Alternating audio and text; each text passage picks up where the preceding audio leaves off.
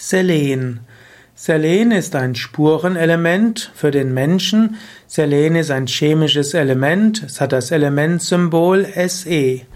Selen gehört zu den sogenannten Chalkogenen.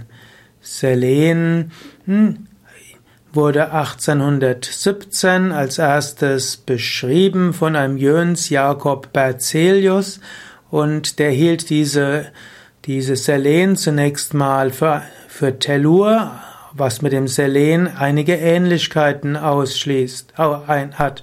Aber 1818 hat der Berzelius die Selen genannt Mond, da Selen Ähnlichkeit hat mit dem Element Tellur, das Erde hieß, nannte er Selen nach Selena, also dem Mond. Selen kommt in der unbelebten Natur durchaus vor, aber in der belebten Natur spielt Selen als essentielles Spurenelement eine wichtige Rolle. In Bakterien gibt es Selen und in den meisten tierischen Organismen gibt es auch Selen. Tiere bilden kein Selen, sie müssen typischerweise das Selen aufnehmen. Selen, also auch Selenverbindungen müssen typischerweise aufgenommen werden. Selen ist also ein Spurenelement. Manche sagen, dass äh, durch die heutigen landwirtschaftlichen Methoden es nicht genügend Selen in Deutschland gibt. Man sagt, dass die Bundesrepublik Deutschland zu den selenarmen Ländern Mitteleuropas gehört. Selen spielt aber eine wichtige Rolle. Selen wird manchmal genannt als Antioxidantien, das heißt, es schützt vor freien Radikalen. Die Selene können die körpereigene Resistenz erhöhen. Selen hat auch eine immunstimulierende Wirkung.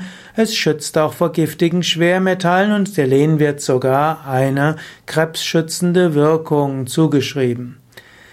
Selen brauchen wir also durchaus täglich. Manche sagen, dass man das Selen vollständig bekommen kann, indem man zum Beispiel gesund lebt.